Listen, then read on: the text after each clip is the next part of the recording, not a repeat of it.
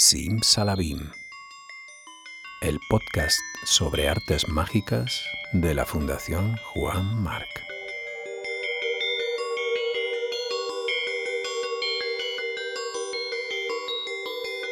Mentalismo, ilusionismo, cartomagia, historia y personajes, magia de cerca, de salón, de escenario, sombras chinescas, ilusiones ópticas, trucos, neuromagia, ventriloquía, ventriloquía.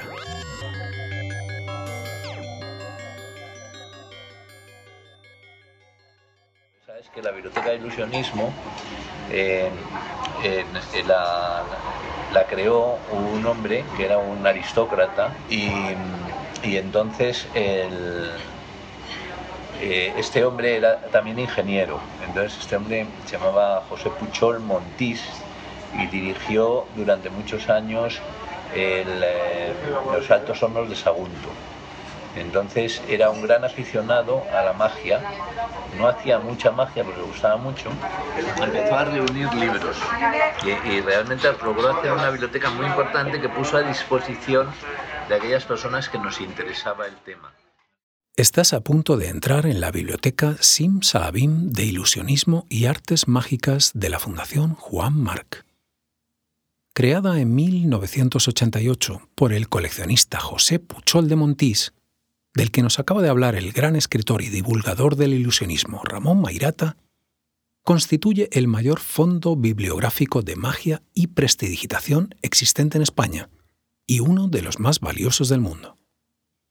Son cerca de 2.500 títulos de libros y casi un centenar de revistas publicados en diferentes lenguas, cantidades en constante renovación. Los primeros datan del siglo XVIII. La primera reliquia es Engaños a ojos vista y diversión de trabajos mundanos, escrito por Pablo Minguet en 1733. Los más recientes estudian posibilidades de disciplinas tan contemporáneas como la neuromagia. Accedes ahora al tesoro de esta bibliografía para uso de profesionales, disfrute de aficionados y capricho de curiosos. Un depósito de secretos que por primera vez abre sus puertas al mundo sonoro. Bienvenido, bienvenida.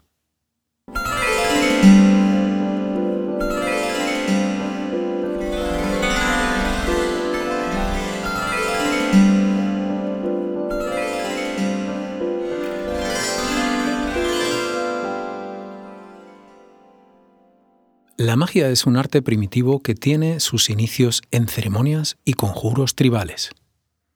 Desde el principio tuvo un propósito definido en la sociedad y en todos los aspectos de la vida cotidiana. La magia ayudó a que la lluvia cayera y las cosechas crecieran.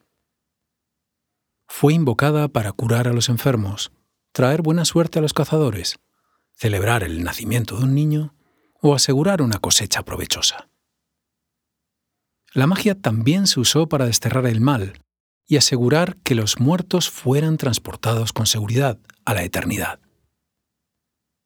Para un pueblo no científico, la magia fue causa y explicación de los cambios diarios y estacionales, un medio de relacionar la vida interior con los acontecimientos externos de la naturaleza. En la mayoría de las comunidades o pueblos tribales había algún tipo de hacedor de magia o curandero en el que confiaba el resto de la comunidad. Al mago se le confiaba el bienestar espiritual y físico de la gente, que acudía a éste en tiempos de hambruna, enfermedad o peligro. También mantenía a los espíritus inclinados favorablemente hacia los aldeanos, informándoles sobre cuándo era el momento de mostrar su gratitud y cómo apaciguar a los dioses y a los espíritus. Los antropólogos han descubierto que los conjuradores tribales, chamanes, curanderos, brujos o sacerdotes, conocían trucos de prestidigitación que probablemente se han practicado durante miles de años. La forma de estos trucos puede haber variado de una tribu a otra, pero los actos de magia probablemente han servido para el mismo propósito. Demostraban que el chamán tenía un poder más allá de la comprensión del resto de la tribu, y por lo tanto poseía el derecho a una mayor influencia dentro de la sociedad. Si sus hechizos y encantamientos no producían los resultados deseados, el chamán siempre podía mostrar alguna evidencia de que todavía tenía fuerza espiritual.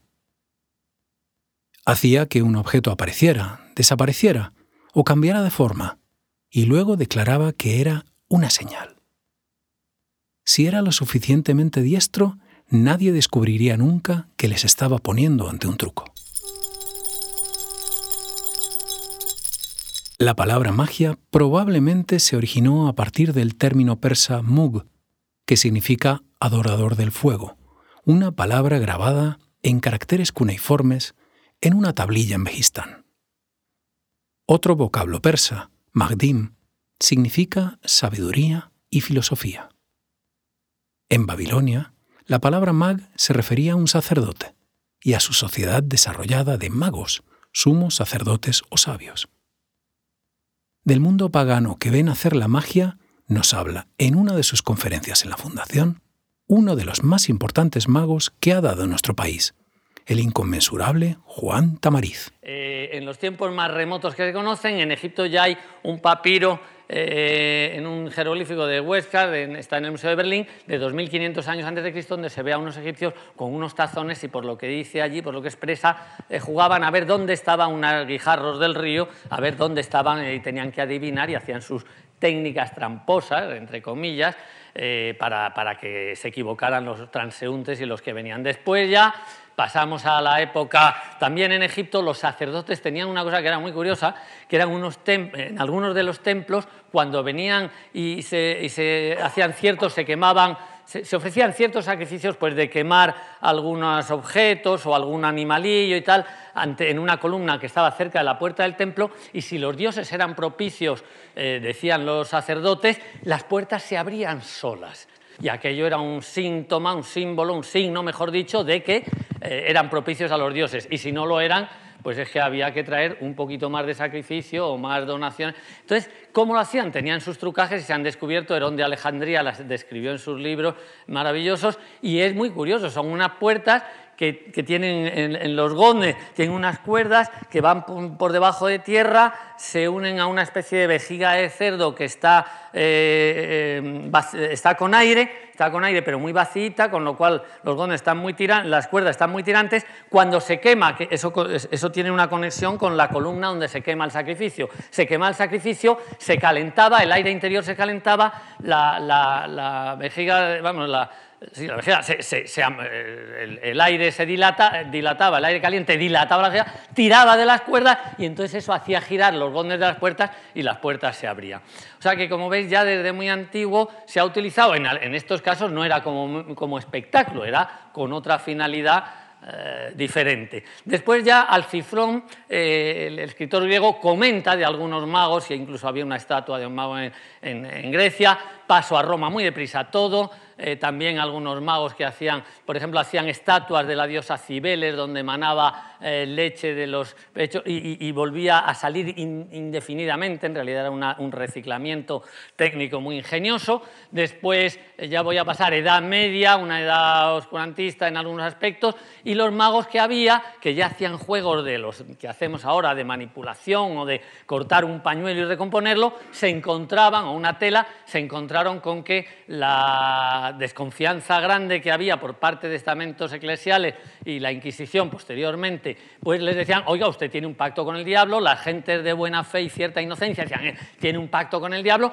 y entonces algunos de ellos tuvieron problemas, comenté el otro día de un tortosino dalmao, hubo varios magos, y Julio Caro Baroja en uno de los libros Magia e Inquisición comenta varios casos que tuvieron que presentarse en la Inquisición, y es más, algunos lo pasaron canuta, porque le decían, mire usted, señores inquisidores, esto lo hago así, bueno, ¿y cómo lo ha hecho? Mire, lo he hecho así y le explicaba el verdadero secreto, el verdadero truco. El inquisidor decía, no, esto me lo dice porque el diablo le ha dicho que me diga esto, pero en realidad, decía, pues ya me ya me ha pillado. La magia, que era importante en las tradiciones judía y clásica, también jugó un papel en los indicios del cristianismo primitivo.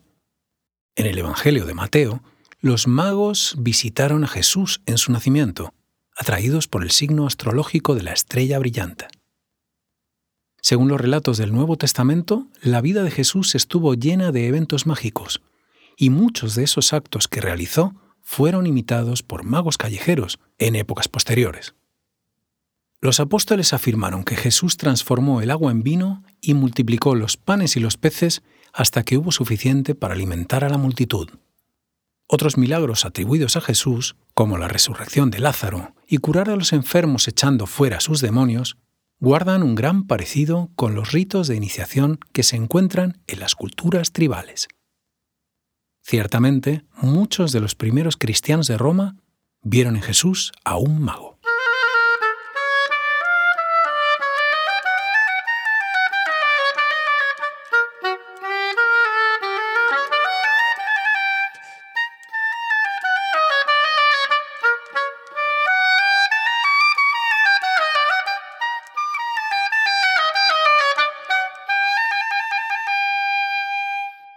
¿Cuáles son para nosotros, en nuestros tiempos luditas, los grandes magos? ¿En qué y en quiénes pensamos hoy cuando escuchamos la palabra magia, ya desacralizada y convertida en arte espectacular? Seguramente en una constelación de grandes ilusionistas del último siglo, siglo y medio. Ahí están, y los mencionaremos sin otro orden que el de las cartas mezclándose un mazo contra otro, nombres como el del canadiense Dai Vernon, el profesor, el padre de la magia de cerca. Quintino Marucci, más conocido como Tony Slaidini, que tanta elegancia da a la magia. El gran Fumanchu, nacido David Tobias Theodor Bamberg, precoz maestro del ilusionismo y las sombras chinescas. Johann Nepomuk Hofzinger, poeta y gran desarrollador de la cartomagia. René Lavand, el mago manco, a quien marca esa característica inolvidable, la ausencia de su mano derecha, perdida en un accidente a los nueve años. El archifamoso David Copperfield, artífice de gestas tan espectaculares como hacer desaparecer un avión y hasta la Estatua de la Libertad. David Blaine, mago de calle con hitos como haber pasado siete días enterrado vivo en un ataúd de cristal, o más de 61 horas dentro de una escultura de hielo, o nueve días suspendido en las alturas en una caja transparente, sin comida, solo mantenido con líquidos. Chris Angel, acreditado escapista capaz de caminar sobre el agua o hacer levitar a las personas. No olvidamos a nuestros Arturo de Ascanio y Juan Tamariz. El primero, gran estudioso de la psicología humana, además de diestro con los naipes. El segundo, su digno sucesor, creador de tantas técnicas y juegos, los cinco puntos mágicos, la vía mágica o sinfonía en mnemónica mayor, tipo adorado por generaciones y por añadidura, padrino y mentor de los actuales magos del panorama nacional español, como el televisivo Pepe Carroll. Ahí tenemos también a Venceslao Ciuró, un sacerdote aficionado a la magia que experimentó en distintos campos, desde la micromagia hasta la magia de salón. ¿No falta alguien en esta lista? Muchos. Habrá tiempo para hablar de ellos, pero no acabaremos este incompleto repaso sin mencionar al más legendario de todos. Ladies and gentlemen, presenting for your entertainment and amazement, the king of handcuffs, the master of manacles, Harry Houdini. Pocos magos han generado tantas pasiones y sembrado tanto misterio a su alrededor como Harry Houdini, el más abracadabrante, encantador, de la era moderna. Limitarnos a alabarle como astro absoluto del ilusionismo sería quedarse cortos. Houdini fue también contorsionista, payaso, fakir, acróbata e incluso medium. Introdujo en la sociedad el arte del escapismo cuando éste solo significaba algo para pícaros y adúlteros. Este hombre de origen austrohúngaro, nacido en 1874 en Appleton, Wisconsin, registró su primera pirueta diabólica a los 18 años, cuando decidió reemplazar su nombre, Heinrich Weiss, por el de Houdini, en honor al célebre mago francés Robert Houdin, cuyas memorias de un prestidigitador le habían fascinado. Harry pronto era famoso en la ciudad como Rey de las Esposas, aunque aquello no era más que un juego de niños para él un periódico londinense le retó a deshacerse de las que un herrero le había preparado a conciencia durante días. Lo hizo en menos de un minuto, delante de miles de personas. Meses más tarde, un empresario le desafió a zafarse de sus ataduras en una silla donde se encontraba literalmente cosido. Pan comido para Harry. En pocos segundos, las cadenas y cuerdas habían cedido como si fueran cintas para regalo. En otra ocasión, Houdini dejó pasmado al director de la prisión de Boston cuando minutos después de ser encerrado desnudo en una de las celdas de máxima seguridad, apareció en sus dependencias elegantemente vestido. Houdini decidió dejarse de pequeñeces y añadir un poco más de emoción a sus exhibiciones. Esposado, atado y encadenado como de costumbre a una pesada butaca, fue arrojado a un río helado en el que se había practicado un agujero. A los ocho minutos, cuando los jueces ya estaban pensando cómo explicar a la opinión pública el desastre, cuando los buzos ya estaban dispuestos a buscar su cadáver y su esposa se creía viuda, Harry reapareció en la superficie. Uno de mis secretos, dijo, es vencer el miedo manteniendo un estado mental despejado y así, con sutileza, trabajar a la velocidad del rayo. Desbloqueado mentalmente, soy capaz de aplicar todos mis poderes al trabajo que tenga entre manos. Harry tragó alfileres, cuchillas de afeitar, barras de acero. En cierta ocasión se introdujo en la boca un carrete de hilo y una caja de agujas y enhebró hasta la última de estas con la lengua. Con los dedos de los pies era capaz de desatar en cosa de segundos una gruesa maroma de navegación. El final de la vida del genio se produjo en extrañas circunstancias. En octubre de 1926, en Montreal, un estudiante universitario lo retó a recibir un puñetazo en el abdomen, a ver si era tan resistente como él decía. El ilusionista aceptó confiado, sin sospechar que el golpe sería más duro de lo previsto y que le generaría una rotura de apéndice.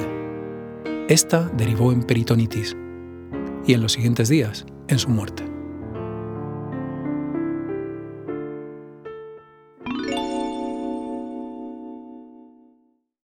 Hemos hablado de magos. ¿Y de magas? ¿Cuántas recordamos?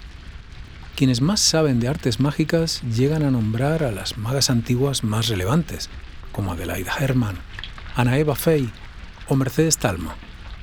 Pero no muchas más. En su estudio de 2007, Historias de magas antiguas y modernas, Gema Navarro viene a recordar que fueron y son muchas más, y arroja un censo de hasta 400 magas antiguas y modernas. El motivo del olvido, argumenta la maga y estudiosa, puede deberse a que no ha habido ni hay ninguna maga que pueda equipararse a intérpretes de la talla de Robert Houdin, Fumanchu o Tamariz, por nombrar algunos. Esto no quiere decir que no haya habido o haya buenas magas. En cada columna temporal, algunas de ellas fueron o son grandes estrellas. Por poner algunos ejemplos, a Mercedes Talma se la equiparaba con T. Nelson Downs. A Susie Wandas se la igualó en técnica como al mejor manipulador. En Japón, Prince Tenko es la protagonista de una serie de animación y tiene una muñeca a su imagen. Al principio de los tiempos no hay magas. Las primeras magas son las diosas, con tanto o más poder que los mismos dioses. Ellas son a la vez muy buenas y muy malas. Hécate, Circe, Medea, son brujas malas. Son las que están al lado de Plutón y sus maldades y castigos son terribles. Con las brujas buenas como Hera, Venus o Ceres, que están al lado de Zeus, tampoco te debías de enemistar. Sus venganzas podían ser las más horripilantes que jamás pudieras pensar. Pero de camino a conocer a las primeras magas como tales hay que atravesar un turbio periodo histórico, donde la mezcolanza entre brujas, hechiceras y magas, y la confusión entre ellas, llevó a las hogueras tanto a inocentes como a las histéricas que se confesaban culpables. Están la maga de Colonia, que en tiempos de Savonarola actuaba para un público selecto. Este admiraba cómo rasgaba un pañuelo e inmediatamente los pedazos se unían y la tela quedaba como nueva o lanzaba un vaso contra la pared y en menos de un segundo éste aparecía completamente restaurado. Milagrosamente sobrevivió a la Inquisición. Mademoiselle Renault, en el París del siglo XVI, era diestra en el manejo de los cubiletes, que seguramente aprendió de escamoteadores ambulantes. Fue admirada y valorada por su ingenio y destreza. Se dice que observó el cometa Halley por primera vez en 1682.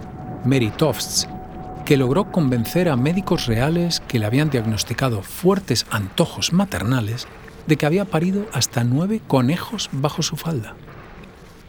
¿Sabías que Suzanne Quetteville fue la primera mujer que puso voz a una cabeza parlante exhibida en París en 1689?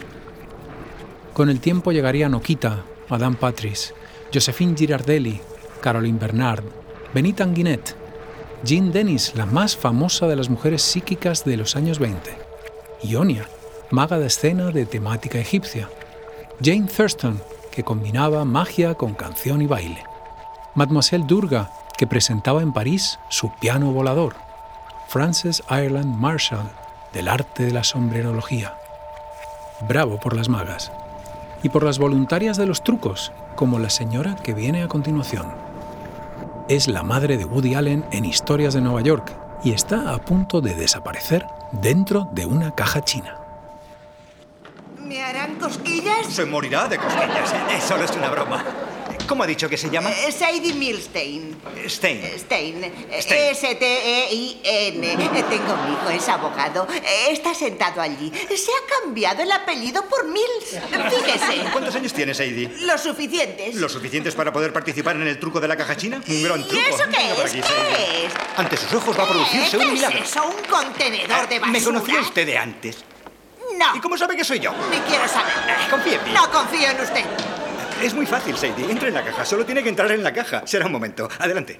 No voy a entrar en esa caja. ¿Se ha vuelto loco o qué? Es mi truco, Sadie. Entre en la caja. Espere.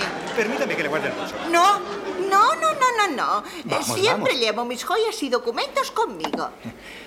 De acuerdo. Mire, mire. Despídase, Sadie. Entre en la caja, Sadie. Observe bien. Será muy divertido. muy bien. Agáchese. Está bien, ya me agacho. Ya se ha agachado. Por fin se ha metido en la caja. que estoy.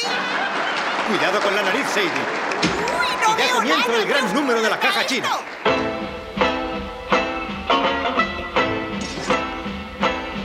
Los sables, por favor. Muchas gracias. Dos sables de acero macizo recubiertos de aluminio para proteger el acabado. Sable número uno. Bien, Sadie. Cuidado con la nariz. Allá va. Uno, dos y... Oh. Sable número dos. Sadie, mucho cuidado. Allá va. Uno, dos y... Sable número tres. ¿Se encuentra bien, Sadie? Bien, Sadie, ahí va el último sable. Respire hondo. Uno, dos. Y ahora el milagro. Ah, no hay donde esconderse. No hay nada. Está vacío. Muy bien, Sadie. Su vida va a mejorar. Una fuera. Dos. El tercero. Allá vamos. Bueno, Sadie, ya puede salir. Uno, dos.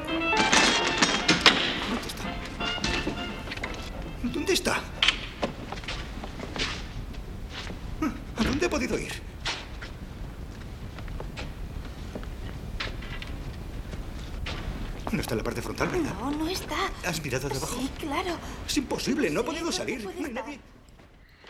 En la película, ya lo habéis oído, un mago, el gran Shandu, hace desaparecer a la dominante madre de un abogado, pero la mujer reaparece prodigiosamente en el cielo de Manhattan para seguir entrometiéndose públicamente en la vida de su hijo.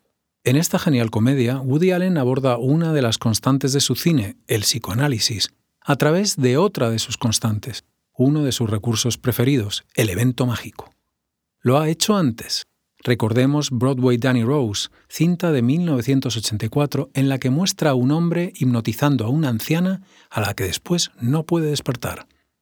O la inmediatamente posterior La Rosa Púrpura del Cairo de 1985, donde el personaje de Cecilia, interpretado por Mia Farrow, acude a un cine de barrio a ver su película favorita. ¿Y cuál no va a ser su sorpresa cuando el galán que protagoniza la película Jeff Daniels salta de la pantalla dispuesto a vivir un emotivo romance con ella. Una más. En La maldición del escorpión de Jade, de 2001, Woody Allen es el investigador de una compañía de seguros que resulta hipnotizado por el mago Voltan, quien, haciendo uso de las palabras Constantinopla y Madagascar, le manipula para que cometa los mismos robos que luego él mismo habrá de investigar. Pero ¿cómo se soluciona la historia de la madre desaparecida en el truco de magia del ilusionista Shandu? No deberíamos contarlo, pero en fin. Tal vez, solo tal vez, el abogado Sheldon deba acudir a una vidente que deshaga el entuerto y podría ocurrir que se acabe enamorando de ella. ¿Cuál es el truco?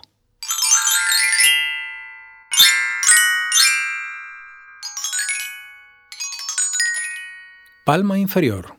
Un truco de Dai Vernon ideal para propósitos de juego, según lo aprendido del famoso taur S.W. Erdnase.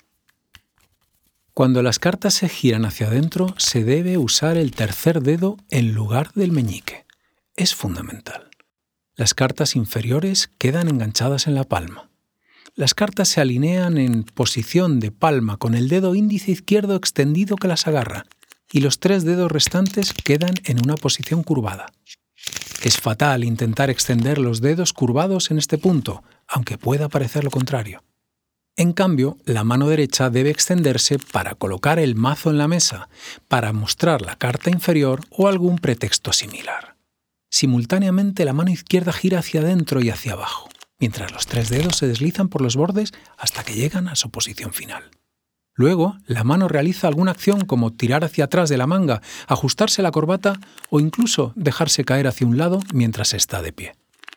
En resumen, este es el ejemplo perfecto de acción retardada.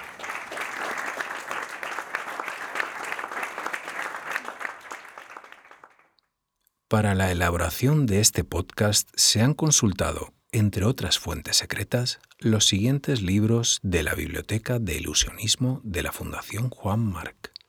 Historias de magas antiguas y modernas, de Gema Navarro con la colaboración de Juan Tamariz, Fraxon 2007. Revelation, de Dai Vernon, Mike Cavanagh's Magic Words, 2008. Historia de las magias, de Kurt Seligman. Plaza y Janés, 1971 y Street Magic de Edward Claflin y Jeff Sheridan, Kaufman and Company, 1998. El control técnico ha corrido a cargo de Carlos Royz. La sintonía y música es de Javier Díez Ena. Guión y narración, Bruno Galindo. Ahora despertarás de un dulce sueño y no recordarás nada de lo que has escuchado.